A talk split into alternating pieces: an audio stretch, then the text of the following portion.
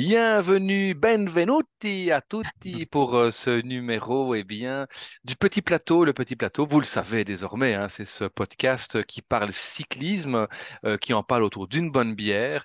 Et aujourd'hui, eh bien, on va évoquer la première toute grande course de la saison. On est une semaine après Paris-Nice, une semaine après Tirreno-Adriatico. Euh, cette fois, ça y est, Milan-San Remo, la Primavera, le premier monument de la saison. C'est un rendez-vous euh, non seulement pour les coureurs, c'est également un rendez-vous pour les suiveurs. C'est aussi un rendez-vous pour ceux qui aiment débattre cyclisme, car on le sait, cette course Milan-San Remo, eh bien, elle suscite euh, chaque année finalement un petit peu les, les mêmes débats. Alexis Damien, bonjour. Ciao tutti. Et justement, euh, bah, Damien, euh, Milan-San Remo, débat, tu as des choses à dire là-dessus. Hein oui, oui, ben oui. En fait, plus que des débats, euh, c'est souvent les mêmes affirmations qu'on entend, hein, euh, toujours les mêmes choses qui reviennent à propos des courses, et notamment euh, Milan-San Remo. Alors j'ai relevé quelques affirmations qu'on entend chaque année. La première affirmation, on entend souvent c'est la plus facile, mais c'est aussi la plus dure à gagner.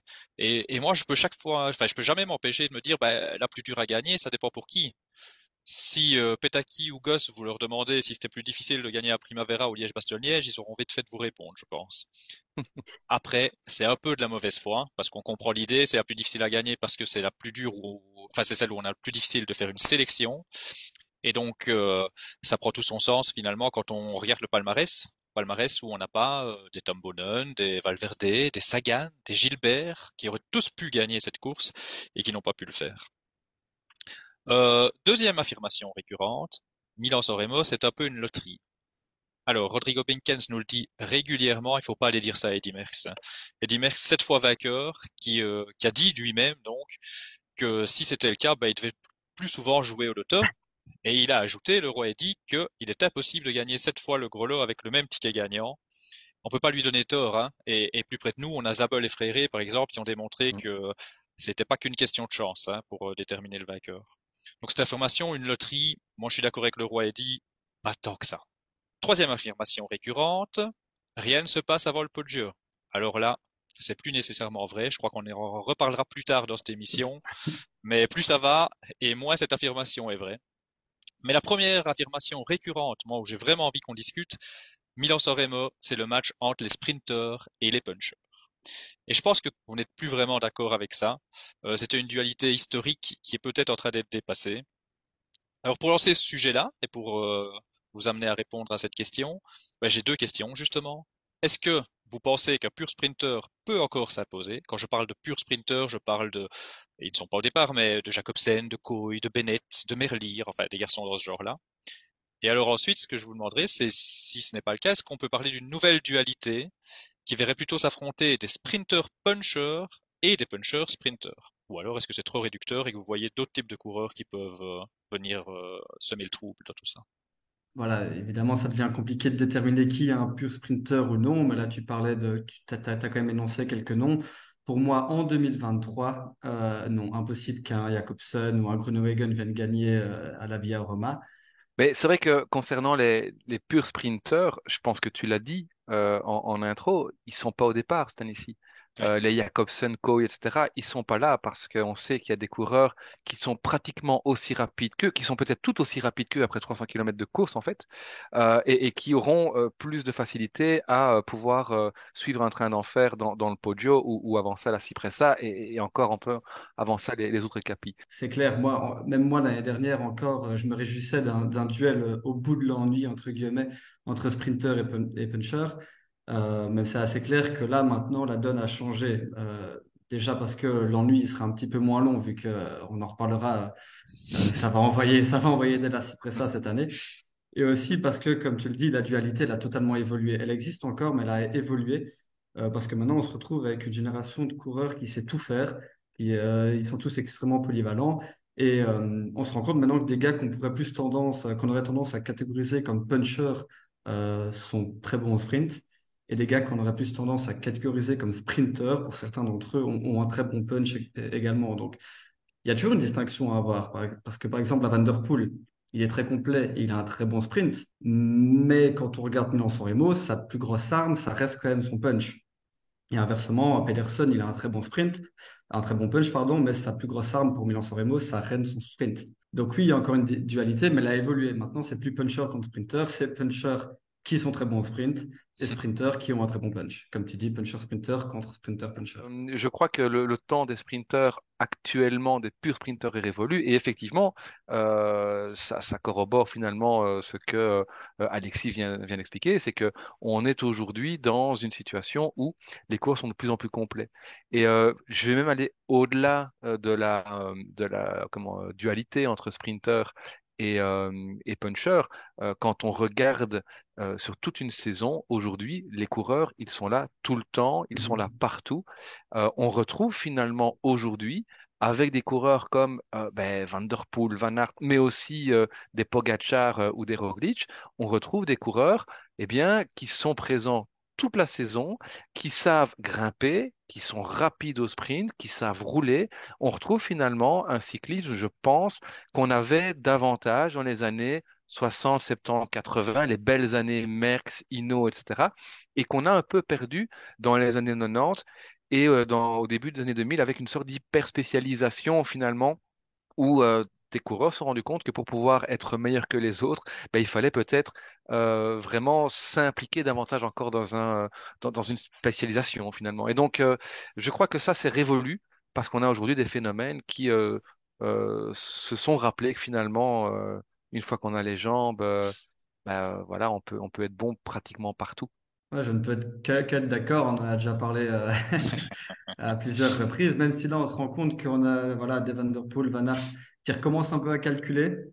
Euh, c'est un peu dommage, mais, euh, mais voilà, sur le côté euh, polyvalent, là, il n'y a, pas que. Hein. On parle d'eux parce que c'est des extraterrestres, mais on a beaucoup de coureurs qui là peuvent aller gagner 3, 4, voire 5 monuments, ce, qui, ce qui était voilà, peu envisageable au début des années 2000, encore moins dans les années 90. Donc, on peut que se réjouir de, de retrouver ce cyclisme-là, ça c'est clair. Oui, ben, ah, Mohoric a gagné l'année passée, il, il, est quand même très présent sur une année aussi. Hein. Lui aussi, il peut gagner beaucoup de courses. Euh, c'est vrai que euh, on est dans une ère qui est, qui est très, très sympa à suivre, évidemment. Je crois que mhm. tout le monde est, est ravi de ça. Euh, Est-ce que, pour définir un peu sprinter, puncher, puncher, sprinter, si je vous dis Oscar Freire, ce serait pas une bonne définition du sprinter, puncher euh, Romain, t'en penses quoi? C'est un peu un chouchou, c'est pour ça que je le mentionne, hein, mais avant l'heure, c'est pas le sprinter, puncher non, mais c'est peut-être, euh, je veux dire, avant Peter Sagan, euh, c'est euh, le sprinter qui a montré, qui a rappelé finalement que qu'il pouvait faire, que les sprinters pouvaient faire autre chose. Mhm. cela dit, tu as cité aussi Eric Zabel, qui avait fait de San Remo son rendez-vous début de saison et qui l'a gagné, je pense, quatre fois. donc, c'est clair que Fréré est dans cette catégorie des, sprint des sprinters euh, qui savent ou qui savaient en tous les cas puncher, hein, on va on va le dire comme ça.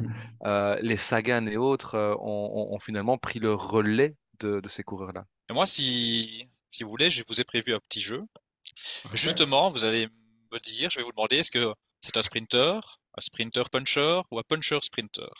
D'accord Vous n'argumentez pas, vous commencez à connaître le principe. Hein. je vous donnerai un peu de temps de parole peut-être sur le dernier, mais euh, d'ici là, vous n'argumentez pas.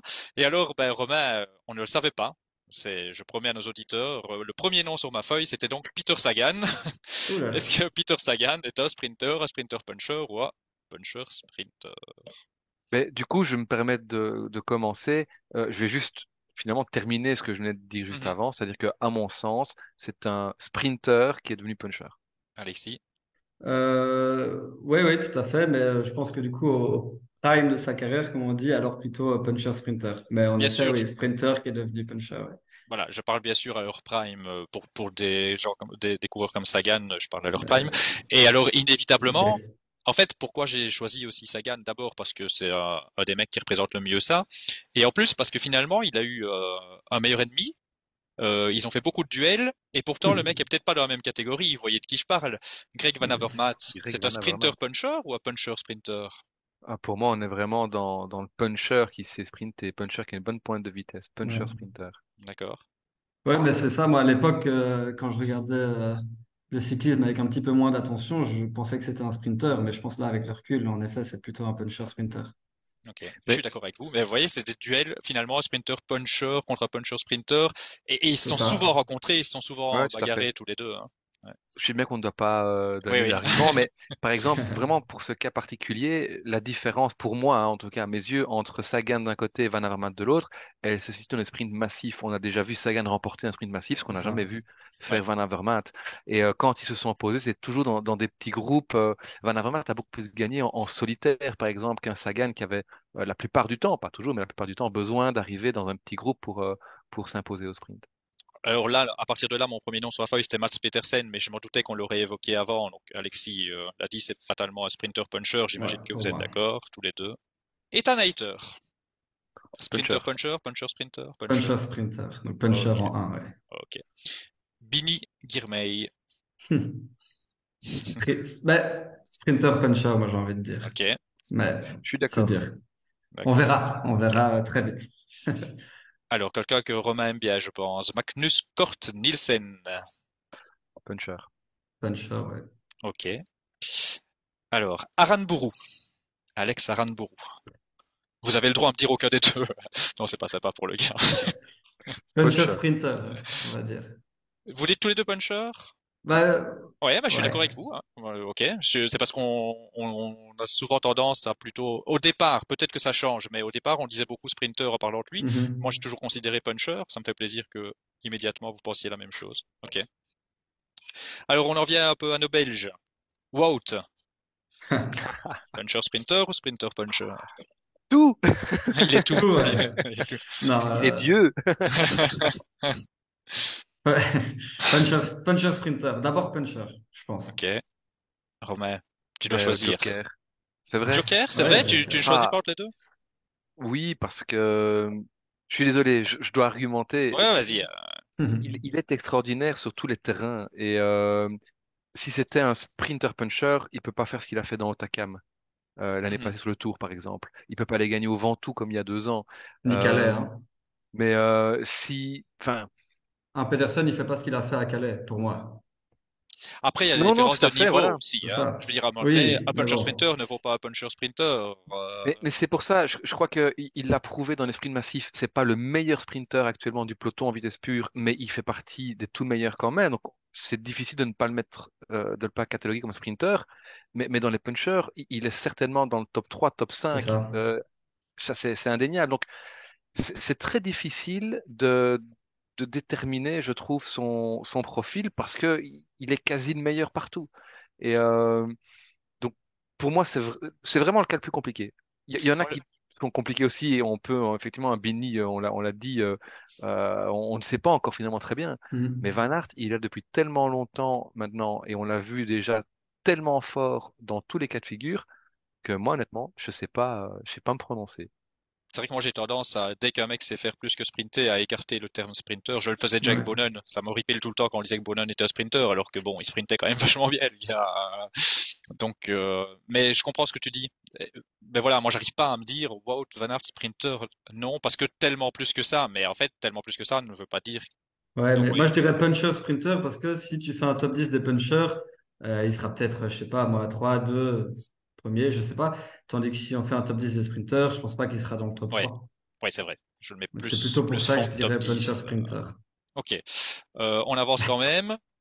Alors là, c'est peut-être pas sprinter puncher ou puncher sprinter, ça peut être aussi sprinter tout court, parce qu'on est à la frontière à mon avis. Jasper Philipsen. Sprinter. Sprinter, ouais, on peut pas Ouais, je argumenter, dirais ça aussi. Sprinter. Eh ben, moi, je vais argumenter ce que vous, vous pouvez pas, mais moi, je vais le dire. Ben, à mon avis, c'est ce que vous pensez. En fait, c'est vraiment la frontière. Il est pas puncher, mais c'est peut-être dans les sprinters tout court, celui qui passe le mieux les boss. Mais on peut pas, on peut pas aller jusqu'à puncher, quoi. Je suis d'accord avec vous. Arnaud Delis, ne dites pas sprinter parce qu'il sera pas content. Il n'aime pas. Mais vous pouvez dire sprinter puncher, par contre. Ouais, bah, je veux dire sprinter puncher. On n'a pas encore trop de réponses, mais sprinter puncher. Bah non, sprinter puncher sûr en fait. Sûr, toi? Ouais, ok. Moi, j'irais puncher Ouais. sprinter, moi, tu vois. Mais, euh, Ah oui, ouais, bah, Ouais, je ouais. veux dire d'office puncher, quoi. Ça, c'est Ah ça, oui, oui. clair. Mais moi, je lui mettrais mes puncher en, je pense, on verra avec ouais. le temps, mais, euh, Je suis assez d'accord. Je- je- je- J'adorerais argumenter, mais, mais je le mettrais plutôt dans la catégorie puncher, Ouais, c'est euh, possible. puncher sprinter. Ouais. d'accord. Ça aussi, on saura vite. Euh, alors voilà, donc ça c'est nos Belges. Et puis je me suis dit, bah tiens, il y a quand même aussi pas mal de, de Français qui, qui nous écoutent. Je vais regarder un peu du côté de nos amis français. Et en fait, je m'étais pas rendu compte comme ça de prime abord, mais ils ont une flopée Ah de noms de mecs hybrides en fait. Et alors, je vais vous en soumettre quelques-uns, mais euh, j'aurais pu en trouver plus. Euh, Arnaud démarre. C'est un piège, moi, je trouve, Arnaud démarre. Hein. Bah, je vais mettre sprinter classic man. Je, ça reste un sprinter à la, de, de base. Il sait bien qu'il est plus le plus rapide, euh, même si quand il est bien emmené dans un train, il est difficile à battre. Mais donc, c'est quelqu'un qui sait se recycler finalement et qui Mhm. sait euh, aller chercher euh, d'autres d'autres formes de courses. les deux victoires sur Paris-Nice, il les a au sprint, mais chaque fois dans des petits groupes, etc. Donc, pour moi, ça reste un sprinter malgré tout de prime abord. Son Paris-Nice ici, il sprint pas beaucoup. C'est aussi pour ça que son nom m'a attiré. Mais par contre, ce qu'il fait dans les bus, notamment quand il va chercher la bonif, mais il n'y a pas que ça. Mhm. Mais à un moment donné, ben, euh, le premier jour, il prend pas de bonif, mais le premier jour, il, il est aussi euh, derrière Pogacar Vingegaard, si je me trompe pas. Mhm. Euh, D'ailleurs, on pense pas au début, on voit un Groupama, on pense pas que ça démarre. Euh, moi, il m'a bluffé et on reparlera plus tard pour 2023. Mais autant j'y croyais pas du tout au début de saison, autant je me dis hmm, quand même, on fera. Enfin, on en parlera plus tard. Euh, Christophe Laporte. Hmm. Puncher. Ok. Qui sait sprinter, hein, mais puncher. Oui, oui, oui. Je pense aussi, en tout cas maintenant. Ok. Brian Cocard. Sprinter puncher. Ok. Romain Thaler. Sprinter. Sprinter tout court ou sprinter puncher? Oui, euh, non, il, Sprinter il à la Philipsen capable- ou plus? Ouais, non, pour moi, je le laisserais dans la catégorie des sprinteurs purs. Euh, Il est capable, effectivement. En fait, c'est toute l'essence du, du débat tout à l'heure, c'est que aujourd'hui, les sprinteurs doivent pouvoir passer des Mhm. bosses pour continuer à exister face à des Van Aert, des Van Der Poel et compagnie. Et donc, euh, ils sont obligés de, de faire ça. Et donc, parfois, ils perdent un petit peu de leur vitesse pure, mais ils sont capables de faire un peu plus de choses que euh, les McEwen et autres qu'on a connus, même si McEwen pouvait aussi parfois euh, passer des bosses en hauling de préférence. ouais, ça. ça, il faisait bien. Mais euh, il le faisait bien. Mais donc, euh, oui, non, Coca, pour moi, ça reste davantage euh, un sprinter pur. D'accord. Allez, je vous embête encore avec deux noms français. Axel euh, Zagle. Alors, euh, même les Français disent toujours est-ce qu'on dit Zagle ou Zinglé? Moi, je pars sur Zagle, mais puncher sprinter, sprinter puncher. Moi, à mon avis, euh, puncher sprinter. Puncher qui va vite, mais bon, voilà. Je, l'imagine mal dans un sprint massif, donc euh, on va dire ça. On connaît pas encore très bien, évidemment. Ouais, hein, il faut ça. voir, mais euh, ouais. Et, et, et le deuxième, ça va peut-être vous laisser tout aussi perplexe parce qu'on le connaît pas encore très bien non plus. On attend de voir, mais bon, euh, vous commencez à me connaître, c'est un peu mon nouveau chouchou hein, chez les Français. Hugo Page, sprinter puncher ou puncher sprinter? Là, même moi, j'ai dur, hein, parce qu'on le connaît pas très bien, j'ai dur à choisir. Il passe très bien, en tout cas, très très bien. Euh, Sur le Tour Down Under, il est très bien passé, mais et je le vois pas gagner un massif non plus dans l'absolu. Non. Euh, Bon, normalement, c'est vous qui jouez. C'est vrai que je suis en train de jouer un Plutôt peu tout seul. Tu dis Plutôt Romain? puncher, ouais, je crois aussi. moi. Allez, on va, on va dire plutôt puncher, voilà. Ok. Bon, allez. Je vais vous laisser parler et argumenter, parce qu'en fait, maintenant, en fait, le jeu est terminé, mais il y a deux noms que je voudrais vraiment évoquer. Euh, le premier, bah, c'est un qui est toujours dans les favoris, euh, qui a été placé pas mal de fois euh, sur Milan-San Remo, qui sera absent cette année pour cause de Covid. C'est Michael Matthews. Pour moi, Michael Matthews, c'est le mec qui représente peut-être le mieux la frontière entre sprinter puncher et puncher sprinter. Moi, je le ferai basculer plus vers les punchers, ceci dit, mais c'est vraiment euh, un mec qui, qui peut euh, poser question. Vous le mettriez d'abord avant tout plutôt euh, sprinter puncher ou puncher sprinter vous? Moi, je le mettrais davantage en, en sprinter puncher. Ah. Euh, pour Hmm. le même argument que Sagan tout à l'heure, c'est un gars qui, euh, qui s'est d'abord révélé via le sprint, qui sait remporter un sprint massif, euh, mais c'est quelqu'un qui, et là je vais rebondir sur ce que euh, j'avais évoqué avec Desmar, c'est quelqu'un qui peut se, comment, qui a pu évoluer au, fil de sa carrière. Et je suis persuadé que aujourd'hui, bien évidemment, il est plutôt puncher que, que sprinter, mais si on regarde l'ensemble de sa carrière, pour moi, ça reste avant tout un, un sprinter qui sait puncher. D'accord. Oui, on a, c'est ça. Moi, je l'ai vu euh, à la- plus à l'instant T, effectivement. Ouais, c'est ça, pareil. Donc, euh, en fait, euh, j'entends Romain et du coup, oui, forcément, plus sprinter que puncher. Moi, j'avoue que sur les deux, trois dernières, je réfléchissais plus sur les deux, trois dernières années. J'avais plus puncher, sprinter euh, en tête. Après, j'ai l'impression que, comme tu dis, c'est un gars hybride euh, qui, malheureusement, euh, son côté hybride, lui, ne lui a pas forcément fait euh, tant, tant, tant honneur que ça parce qu'il s'est souvent euh, buté soit face à un meilleur puncher que lui, soit face à un meilleur sprinter que lui. Donc, euh, c'est quelqu'un à qui euh, le côté hybride n'a pas forcément aussi bien réussi que ça aurait pu, euh, euh, Exact. étant donné son talent, quoi. Exact. Et, et- et c'est bien que tu dises ça parce que moi, il y a une idée qui a germé euh, en ce début de saison. euh, Et plus on approchait de San Remo, plus j'y pensais. Euh, c'est à propos de ses compatriotes que j'ai pas encore évoqué. C'est Caleb. C'est Caleb Ewan. Et Caleb Ewan, en fait, euh, quand je repense à sa montée du Poggio il y a deux ans, Mhm. et Ouais. quand je vois, par contre, j'ai l'impression qu'il a peur maintenant, en tout cas, cette difficulté à frotter, ça fait, ça fait deux ans que c'est euh, c'est difficile. euh, je me dis, tiens, est-ce que c'est pas un gars, plutôt que de perdre son temps les sprints massifs où il va pouvoir en faire un de temps en temps euh, et, et avoir peur, etc., est-ce qu'il ne devrait pas essayer d'évoluer vers un profil un peu plus hybride, un peu à la Matthews, en disant, à mon avis, moins puncher, mais plus sprinter, donc pouvoir garder une Mhm. meilleure pointe de vitesse qu'un Matthews. Est-ce qu'il tiendrait pas là l'occasion d'aller briller sur d'autres courses et de remporter plus de victoires qu'en restant dans son registre actuel où il en gagnera encore certainement, hein? Il est passé à, il est passé à deux photos finish d'en gagner déjà deux, hein, mais, mais à deux photos finish d'en gagner deux, mais on n'est pas sur une étape de grand tour. Il y en a un où ils sont dans un petit groupe parce qu'il y a eu bordure et, et- et une course d'un jour où c'était pas encore vraiment comparable.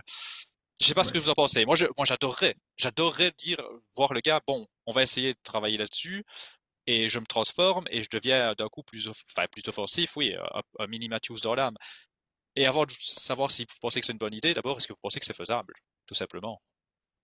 Niveau capacité, bah, on ne le sait pas tant qu'il ne l'a pas essayé Non, finalement. Euh, mais je, je crois que le parallélisme avec Mathieu, justement, il est bon dans la mesure où c'est un peu... Allez, Ewan, aujourd'hui, c'est quelqu'un qui doit se, se recentrer sur peut-être d'autres objectifs, dans la mesure où il n'a pas le choix. Il, est aujourd'hui dépassé par les purs sprinteurs euh, qui sont sa concurrence directe. Donc, s'il veut continuer à briller, il, il- doit aller voir ailleurs. Et, euh, et là, je suis, enfin, est- est-ce qu'il aura la, la capacité, est-ce qu'il a le- les capacités euh, euh, physiques tout d'abord de, de pouvoir rivaliser avec euh, ben justement ces sprinter punchers euh, comme des, des Pedersen euh, et autres? Euh, pour l'instant, moi, je pense pas. Mais voilà, ça demande une transformation. Euh, Desmar euh, est en train de montrer que que c'est faisable. Hein. Euh, c'est un peu comme si on, on voyait Merlir après-demain aller remporter des, des, des, des sprints dans une côte comme ça. Donc voilà, il faut, il faut jamais évidemment présager de ce qui va se passer pour, pour l'avenir, mais là pour l'instant, je pense qu'il le fait par nécessité ou qu'il doit le faire par nécessité et que bah, ça lui nous prouver qu'il est capable de le faire. Moi, je trouve en tout cas l'idée intéressante. Vous l'avez tous les deux dit, Caleb, il doit faire quelque chose. Moi, je lisais l'autre jour une interview de Philippe Gilbert qui disait qu'un gars comme euh, Jasper de Beust, il va beaucoup plus se donner en course quand il est avec Arnaud Delis que quand il est avec Ewan, parce que de Beust, justement, il sait que ses futurs gros contrats, ils se feront avec euh, Arnaud et pas avec Caleb.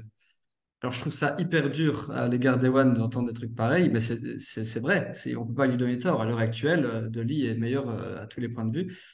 Euh, alors, Caleb, s'il veut retrouver son statut, soit il retrouve sa vitesse, son placement, son frottement, sa confiance, soit il se réinvente. Il a 28 ans, euh, c'est possible. Pour moi, c'est tout à fait possible. On l'a vu euh, Poggio, euh, comme vous le disiez, on l'a vu Poggio il y a deux ans. C'était quand même en- encore un grand, un grand Alaphilippe qui attaquait et il volait sur le Poggio, mais vraiment, il volait. Donc, je l'imagine mal se réinventer et faire ce que Van Aert a fait à Calais ou ce que Dely a fait à l'Étoile de Bessèges. Mais passer euh, des difficultés à 3 à 4% pour pouvoir se retrouver avec un groupe réduit et profiter de sa vitesse, euh, c'est possible. Et je pense qu'il n'a pas le choix. Euh, il n'a pas le choix. Et euh, seul lui est capable de savoir quand s'opère la distinction entre le Caleb Ewan qui ne sait pas passer un pont d'autoroute et le Caleb Ewan qui vole sur le Poggio. Il l'a déjà fait, donc il sait ce qu'il doit faire pour, y arriver à nouveau. Bah, et lui, il sait s'il en est capable, mieux que nous. Donc s'il en est capable, pour moi, il doit, il doit foncer, euh, enfin, il doit le faire parce que les, les trains, l'auto, dans le futur, ils seront pour Dely, ils seront plus pour lui. Donc euh, il doit se réinventer. Le truc, moi, qui me marque le plus, c'est vraiment cette peur qu'on sent maintenant chez lui. Et c'est même pas euh, une capacité en termes de vitesse. Je pense qu'une capacité en termes de vitesse, il pourrait toujours l'avoir, même si on l'a vu se rasseoir assez vite depuis le début de saison. Hein, donc ça, c'est encore autre chose. Mais moi, c'est surtout la, la peur. Je pense qu'il là, il, est confronté à un problème qu'il n'arrivera pas à surmonter, je crois. C'est quand même un gros travail mental. Je sais pas si on peut passer au-dessus de ça. Oui, d'autant que j'ai vu pas mal de, de réactions euh, sur le fait que Ewan est souvent mal emmené, qu'il n'a pas un bon train chez l'auto, etc. Alors, oui, peut-être, je peux, je peux l'entendre, ce n'est pas optimal à chaque course, ça c'est vrai. Mais d'un autre côté, Ewan, il s'est fait un nom finalement sans avoir besoin d'un train. hein. C'était un peu comme Bien. Cavendish, c'était l'opposé d'un Demar ou d'un ou d'un Merlier. Euh, et à partir du moment où il, il- il fait trop confiance à son train, c'est parce que justement, il manque de confiance dans ses propres capacités. Et donc Mhm. là, effectivement, ça rejoint ce que tu disais. Je, je pense que le plus gros problème, c'est qu'il a, il a déconnecté. Et vous parlez avec n'importe quel sprinter euh, du peloton ou, ou les gens qui les fréquentent, ils vont tous vous dire pour un sprinter, il faut débrancher, il faut être un Mhm. peu, euh, un, peu taré. euh, et peut-être que Ewan n'est plus assez taré que pour être un, le pur sprinter que, que l'on a connu. Ouais, je crois aussi. C'est clair. Mais du coup, pour euh, rester sur euh, Caleb Ewan, est-ce que vous le voyez euh, remporter ce, ce bilan sans Remo 2023? Euh, non, je ne l'exclus pas, mais non. Non, pour une, pour une double raison temporelle, déjà parce que 2023, sa, sa transition sera pas prête, et puis parce qu'en 2023, on en reparlera dans, dans, dans 2-3 minutes, euh, il faudra avoir les nerfs très très solides pour être là dans le final. Ouais. Mais justement, peut-être qu'avant effectivement de- d'aborder cette, euh, cette édition, euh, Alexis, tu avais euh, une anecdote que tu allais rechercher, un truc assez croustillant. Oui, à fond. Euh, voilà, bah, mon anecdote sera plutôt euh, un, hommage aux, véritables guerriers que sont les, cyclistes. Je vais vous parler de, de Eugène Christophe, que vous connaissez peut-être comme étant le, le forgeron, si je puis dire, du Tour 1913. Euh, là, il avait cassé sa fourche dans la, dans la descente vers le Tourmalet, dans la descente du Tourmalet plutôt. Et euh, à l'époque, on ne pouvait pas bénéficier d'assistance extérieure ou euh, changement de vélo ou autre. Donc, il avait réparé lui-même sa bécane dans une forge pas loin de la route. Euh, il avait connu la même histoire en 1919, ce qui lui avait coûté la victoire finale du Tour.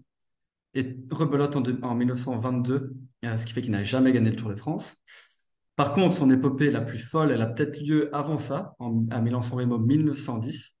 Alors déjà, imaginez euh, 300 km avec les vélos de l'époque, euh, dans le froid, dans la pluie et la neige, qui était abondante ce jour-là. Euh, Eugène Christophe racontera par la suite que euh, ses compères, de moins en moins nombreux, et lui-même ont dû mettre pied à terre dans, un des capis euh, et tout, monter à pied. Il racontait que, certains de, ses adversaires perdaient leurs chaussures dans la neige et que d'autres devaient se réchauffer au cognac durant la course. Alors, en pleine course, euh, en pleine course, Jean Christophe, il a les doigts gelés, il sait plus avancer, euh, il veut pas arrêter, mais il est obligé d'arrêter et il se trouve, il trouve refuge dans une auberge où il, voilà, il, il allume un feu, il fait sécher ses vêtements, mais ceux-ci ne, les vêtements ne sèchent pas assez vite à, à son goût. Donc, il emprunte des vêtements civils, euh, empruntés, si je puis dire, hein, euh, dans, dans, dans, dans le refuge. Et il repart seul. Il sait pas où il en est, il sait pas où sont ses adversaires, il ne sait rien, il est tout seul. Euh, la neige continue de tomber. Plus tard, il demandera même à ce qu'on lui coupe son pantalon et, euh, et ses vêtements parce qu'ils sont trop mouillés et ça lui empêche de se mouvoir correctement. Et il arrivera à San Remo après 12 heures et 24 minutes, où là, euh, complètement abasourdi, il apprend qu'il est le premier à franchir la ligne. Une heure après, le deuxième arrive, et attention, ce n'est pas tout. Sur les 63 partants, il n'y en a que 4 qui finissent classés. Euh, il y en a trois, quatre autres qui, euh, qui sont arrivés, mais qui ont été déclassés parce qu'ils ont pris des moyens de transport euh, plus rapides qu'un vélo. Et là, figurez-vous que Christophe a, jeune Christophe a directement été emmené à l'hôpital pour soigner ses membres qui étaient tous gelés. Il est resté un mois à l'hôpital et il, disa- il avouera par la suite qu'il a eu besoin de deux ans pour guérir totalement de, de, cette épopée, mais avec une victoire à Milan-San Remo. Ça fait cher la victoire, mais ça reste une victoire. C'est incroyable. C'est incroyable. C'est une époque quand même. euh, Quand Ouais, je fou. des, j'entends ça, ça, ça, me- ça me fait rêver entre guillemets d'une d'une telle époque. C'était, c'était dingue. Et chaque fois que je lis des trucs là-dessus, euh, Ouais, j'en ai des frissons rien qu'en rien qu'en parlant de cette histoire. incroyable, incroyable. Les forçats de la route, hein, comme, C'est euh, ça. comme on les appelait euh, dans Ouais, les années ouais, c'est 30, ça. c'est vraiment ça. Ouais. Et alors, euh, ben, je vais nous ramener à la, je vais pas dire à la dure réalité parce qu'on s'amuse bien dans le cyclisme actuel. Hein. Ouais. Euh, 2023, on va voir un scénario comme ça, vous pensez Ou, euh, C'est un peu plus court quand même. La qui va aller dans l'auberge, euh, se faire couper ses vêtements et, euh, et boire euh, un, un amaretto. Euh, mais blague à part, plus sérieusement, donc ce scénario-là, non évidemment. Qu'est-ce que vous voyez comme euh, scénario de course ici pour 2023 On lit euh, à gauche à droite que le vent pourrait être favorable à une grande offensive et aux grandes manœuvres de Pogacar. L'équipe qui l'amène indique qu'il peut aussi lancer des, des grandes manœuvres. Vous attendez une course vraiment qui démarre fort de plus loin que, d'habitude? Oui, ok. Ah, que d'habitude, euh, au même endroit que l'année passée, en fait. hein, euh. En fait, pour moi, ce sera une course. On dit toujours que c'est qu'on s'ennuie un petit peu à Milan-San Remo. Là, pour moi, on aura une course digne d'un monument. Euh, ça va commencer dès, le dès- dès la Cipressa et même un petit peu avant, parce que si rien ne change, il y aura un vent trois quarts d'eau. Donc, euh, les 5-10 km avant, ça va se bastonner pour, pour le placement. Euh, ça va faire très très mal dans la Cipressa. Tu l'as dit toi-même, euh, UAE, ils arrivent avec une équipe de grimpeurs, donc euh, ils vont envoyer. Euh, tout le monde passera pas, il y aura des dégâts, il y aura des, des favoris lâchés, donc euh, ouais, il y avoir une bagarre de placement, ça, ça va monter très très vite. Euh, Effectivement, tu dis ça avait commencé fort l'année passée. Est-ce que Pogacar himself peut tenter une offensive dans la Cipressa, vraiment partir tout seul et faire un numéro? Je l'imagine pas trop. Oui, c'est peut-être le seul qui est capable de le faire, mais en tout cas en solo, mais c'est peut-être risqué aussi. Et il a un tel punch dans les ascensions de type Poggio, justement, dans, dans les petits murs, que On lit je beaucoup, pas. on lit beaucoup que c'est trop facile le Poggio pour qu'il y fasse la différence. Moi, je suis pas convaincu avec ça. hein. Pour moi, il peut y faire la différence, hein, mais euh, enfin, il Ouais, il peut y faire la différence. Il va pas prendre une minute, mais il, C'est compliqué il est capable de tenir après sur du plat. Ça. Euh, Descendeur, je, je pense qu'il descend bien. En plus, ça m'a jamais marqué ni dans un sens ni dans l'autre. Par contre, sur le plat, il est capable de tenir. hein.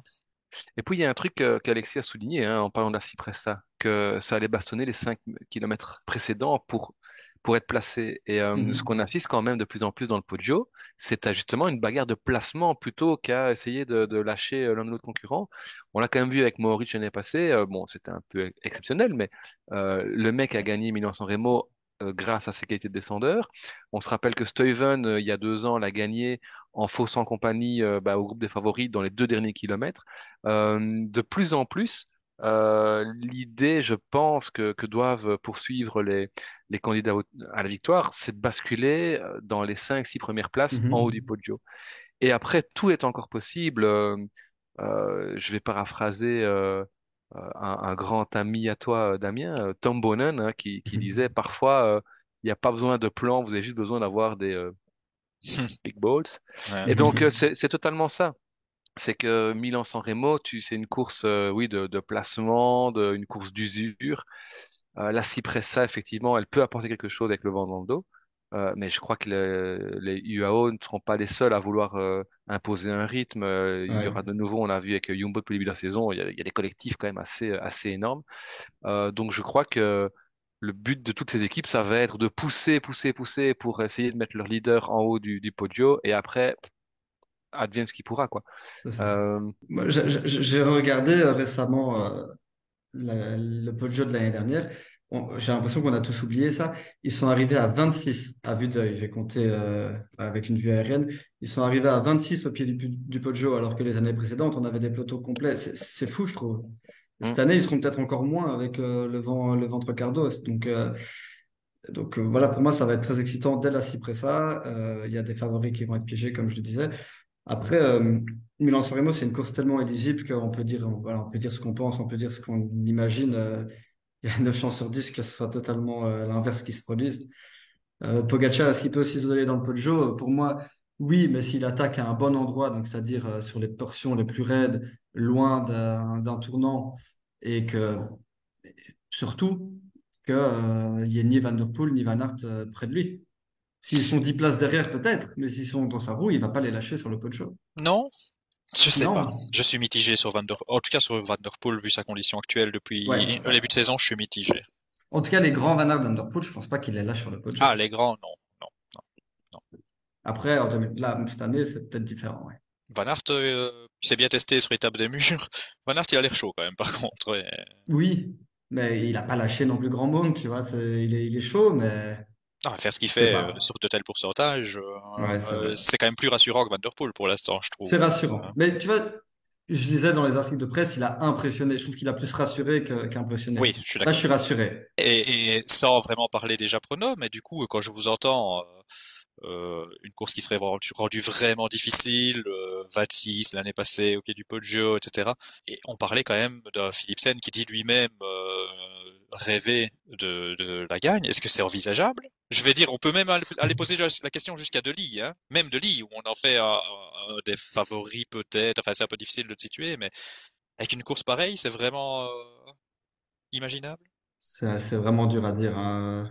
La Cipressa, si ça monte vraiment à fond, euh, il y a quand même des chances qu'il ait du mal. C'est un peu similaire au col, euh, un petit peu plus facile que les cols où il a été lâché euh, à l'étoile de Bessèges, mais il est revenu après. Donc, euh, il, pour moi, il peut s'accrocher, mais tu vois, s'il y a des attaques dans la Cipressa, il pourra pas suivre, c'est pas possible. C'est trop long. et ça ne devrait plus Mais débrancher après, j'imagine. Donc euh, ça va oui, être. euh, ça. surtout avec vent dans le dos, euh, comme tu le disais, même si, enfin, ou, ou en tout cas trois quarts d'eau, Euh, ça va, ça va être de l'intensif jusqu'à la fin. Et, euh, et, et du coup, allez, si tu avais vraiment, si tu avais le vent de face, bah voilà, t'as beau avoir les meilleurs grimpeurs que tu veux Mhm. dans, dans, dans le petit peloton de tête, c'est quand même un mec qui doit prendre le vent euh, pour, pour Mhm. grimper. Et donc, si tu es au chaud dans le, plat- dans, dans, dans le peloton, ça va. Si c'est vent dans le dos, tu dois juste avoir les gens pour y, pour y accéder. Et, et là, effectivement, euh, ça revient finalement à, à ce qu'on disait en début de, de, de podcast. Est-ce que c'est des sprinters, punchers, etc. Ça reste fondamentalement un sprinter. Et donc, euh, il sait très bien passer les bosses. Et là, ça va, ça risque d'aller Ouais. très, très vite. Et j'ai un peu peur pour lui, un peu trop vite pour lui. En fait, moi, jusqu'à il y a deux minutes, j'ai toujours considéré Philipson, Girmay et Dolly comme des grands favoris cette année. Mais quand je vois la Cipressa, c'est quand même 6 km. ça va aller très, très vite. J'ai peur que ce soit un peu trop long pour eux. Surtout s'ils sont mal placés, parce que tout le monde pourra pas être bien placé. hein. Non. D'un autre côté, ils étaient 26, etc. Alors je sais, euh, il a plus d'expérience, il a plus montré. Pedersen, il était là l'année passée. Est-ce que De Ligt, on peut pas le comparer à Pedersen? Je parle plus de Philipsen ici, hein, qui est certainement un ton en dessous quand même dans des boss, etc. Oui, sur le profil de passer la bosse, oui, mais autant je vois bien les treks euh, amener euh, Pedersen en Oui, tête de, vrai, de, de peloton, autant chez l'Autodestiny, ça reste un peu court. Ouais. Euh, on ne connaît pas encore l'équipe, mais euh, à part un hein. ou mais à part un voire un Vermeersch qui est peut-être capable d'aller frotter, d'aller euh, d'aller remonter de lit, il aura pas. euh, il, Non. il a une bonne équipe, mais le problème c'est que sur un monument comme celui-là, il y a d'excellentes équipes à côté, et donc euh, il faudra vraiment vraiment être très très fort pour euh, rivaliser avec euh, UAE, Jumbo, euh, Ineos, euh, peut-être Ouais. Quickstep. Euh, Vélo Futé a sorti un Mhm. article là, sur les chances de Lille et ce qui peut être à son avantage, ce qui peut être à son désavantage. Donc euh, voilà, je vous encourage à aller lire. Euh, oui, vous avez des noms alors. euh, bah, bah, par exemple, voilà, on avait eu donc eu Mohoric, on a eu euh, Stuyven en opportuniste. Est-ce que vous avez des noms comme ça qui qui sortent, qui ressortent et qui pourraient un peu euh, hors très gros favoris et, euh, Moi, j'ai être toujours envie de parler de? Craig Anderson.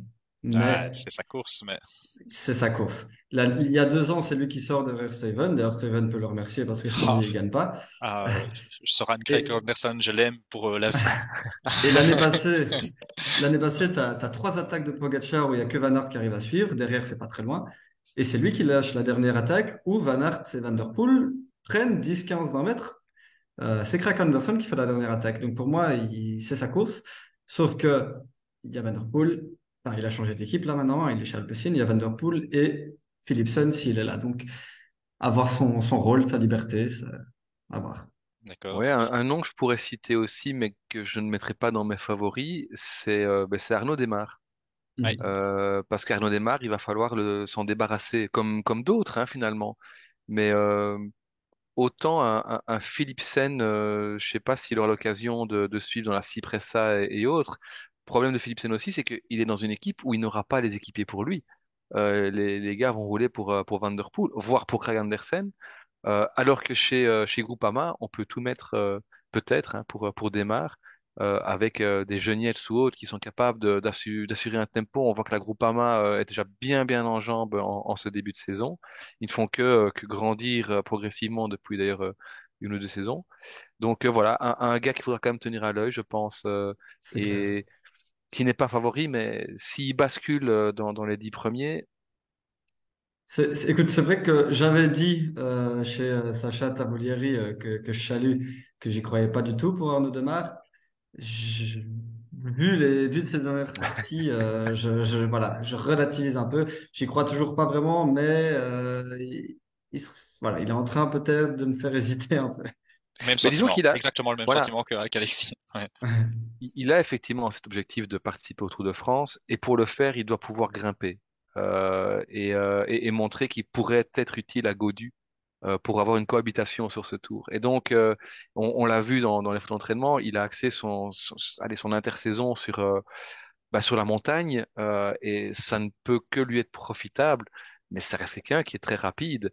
Euh, donc, euh, voilà, j'avoue aussi, hein, euh, j'aurais pas cité Desmar il y a, il y a une semaine, mais euh, sur Paris-Nice, il a montré que son entraînement n'était pas, euh, c'était pas par hasard et qu'il y avait Mhm. quelque chose qui était en train de se produire à ce niveau-là. Et donc, euh, voilà, je, je mettrai une petite pièce, mais pas une grosse, Ouais. sur Arnaud Desmar. Ce démarre-là, avec la course d'il y a deux ans, où je mettais Caleb d'ailleurs parmi les favoris, j'aurais mis aussi Arnaud Demar parmi les favoris. Mais là, pour moi, ça va aller trop vite. dans la. Cipressa et dans le Poggio. Ça, Pogacar veut gagner cette course.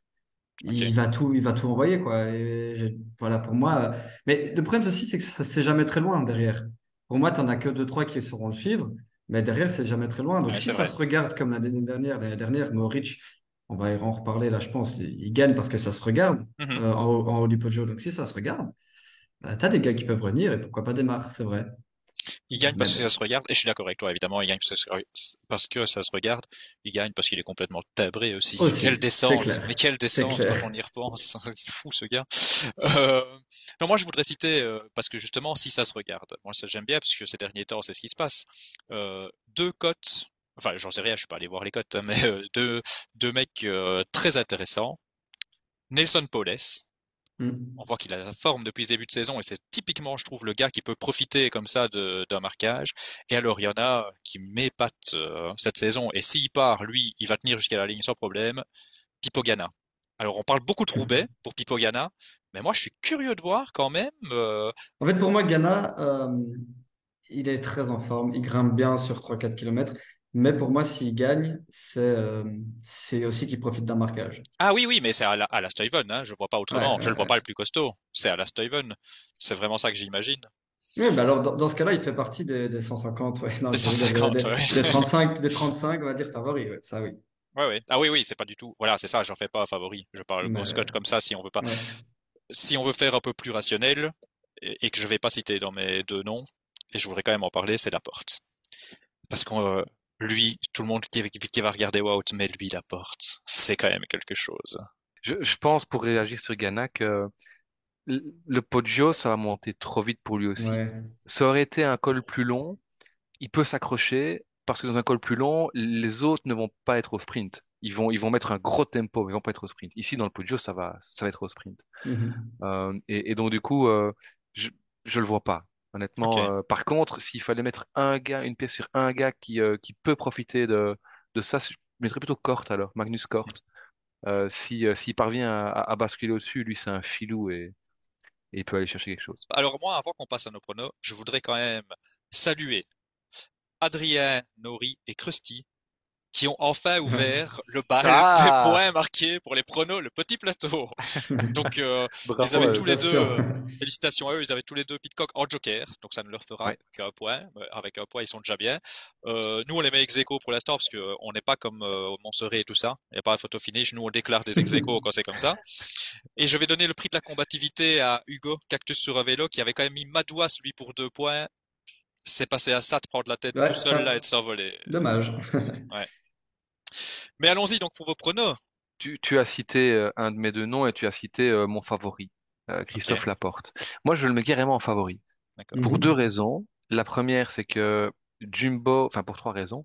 La première, c'est que Jumbo nous a montré que quand ils choisissaient une course, ils étaient difficilement euh, battables. Ils sont pas imbattables, hein, mais enfin, euh, ils envoient du bois. Ils sont en très grande forme euh, tous depuis le début de la saison. Donc ça, c'est un premier élément.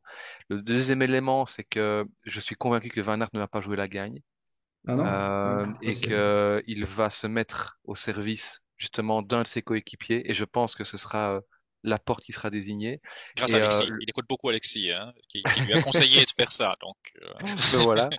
Et le troisième élément, c'est que le Poggio, moi, ça me fait un peu penser, euh, tu, tu l'as évoqué tantôt brièvement, à Calais sur le Tour de France euh, Ouais. l'année dernière, quand vous avez vu ce, ce démarrage de toute l'équipe Jumbo. Euh, si, si Jumbo se retrouve euh, au, au bas de la Cipressa, on va dire ça comme ça, avec un Van Hooydonk, faudra voir, mais un Walter, un Tratnik, Van fond, ouais, Aert, incroyable. peut-être Affini et Laporte, moi, je suis eux. Je, je mets Van Aert et euh, Van Aert démarre au pied du Poggio avec, euh, avec Tratnik dans sa roue et la porte dans la roue de Tratnik. Et on va amener la porte. euh, on essaie de l'isoler le plus possible en haut du Poggio.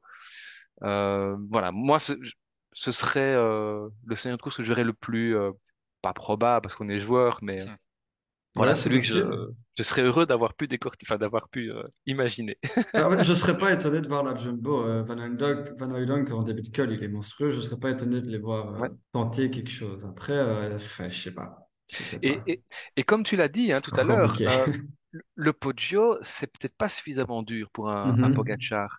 Euh, et donc dans le Poggio, on peut avoir plus un puncher qu'un grimpeur qui va sprinter et qui va, qui va foutre tout le monde derrière. Alors après, peut, enfin, je sais pas. Est-ce que euh, les grimpeurs, euh, j'imagine quand même qu'ils sont prévenus, qu'ils s'attendent à ce qu'il y ait quelque chose qui va se faire. Euh, mais voilà, si, si Jumbo arrive bien placé au pied de, au pied du Poggio, ça va envoyer du bois, c'est une évidence. Et moi, je, Mhm. voilà, sachant qu'il vient de reprendre, qu'il est, euh, qu'il est encore un peu, un peu malade ou qu'il était encore récemment un peu malade, euh, qu'il retrouve des sensations, qu'il n'est pas à son pic de forme, qu'il vise les, euh, les Flandriennes et que les Flandriennes, qu'il y a cette volonté chez Jumbo de, de pouvoir aussi offrir des cartes à, à d'autres coureurs. Euh, moi, je mise euh, une grosse pièce cette fois-ci sur, euh, sur Ok. Christophe Laporte. Moi, je suis incapable de dire quelle serait la meilleure stratégie à adopter pour Jumbo. Euh, même envisageons que Van Aert joue la gagne, parce que ça reste un monument, je ne saurais pas dire quelle stratégie faire. Par contre, Christophe Laporte, il pourrait faire gagner Van Aert en tentant le coup du kilomètre et euh, en lançant un sprint euh, rapide. Parce qu'un sprint lent, on sait que Van Aert a plus du mal. Ouais, moi, moi je suis plus sensible à Porte que Wout aussi, pour toutes les raisons évoquées par euh, par Romain. Après, euh, c'est Wout, hein, il peut tout à fait la gagner. euh.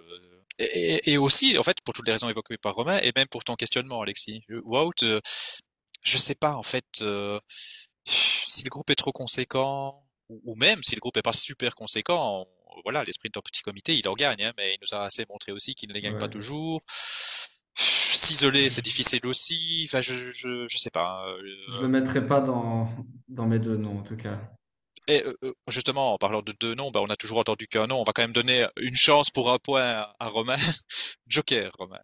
Ouais, je- je- j'aurais envie de dire Pogacar pour essayer de marquer un point. Mais sur le petit plateau, on est joueur. D'accord. Donc je vais citer un autre nom. Euh, et ça va peut-être faire plaisir à, à quelqu'un qui nous écoute euh, fréquemment. Je vais mettre une toute petite pièce sur Jonathan Milan. Ah, Ouais, je pense que aussi, tu ouais. parles de Enzo, t'es analyste Phoenix, donc. Voilà. Bah, figurez-vous que euh, je suis tellement incapable d'imaginer un scénario pour Milan-San Remo alors que je le fais tous les jours pour le run d'avenir Hmm. que euh, je n'ai même pas su euh, avant cette émission euh, choisir mes deux étoiles. Mais je vais le faire maintenant. Euh, j'ai envie de croire que ce sera encore un, un filou qui va gagner comme les deux dernières éditions parce que Pogacar, Van Der Poel sont trop forts. Ils vont se regarder, quelqu'un va profiter de ça. Donc je vais mettre Craig Anderson en joker parce que euh, Philipsen, euh, Van Der Poel va pas aller derrière lui et Van Aert va pas amener Van Der Poel. Euh, et en deux étoiles, je vais mettre Bettiol. Ah, Ne me demandez pas pourquoi, je l'imagine bien. Parce moment. qu'il fait partie voilà, des 150 coureurs qui c'est peuvent ça. s'imposer. Ok, ok. Moi, j'aimerais bien aussi. En fait, c'est curieux parce que moi aussi, je, je pense à Filou. Et on est joueur. Mais on a quand même envie de marquer des points de temps en temps. Ouais.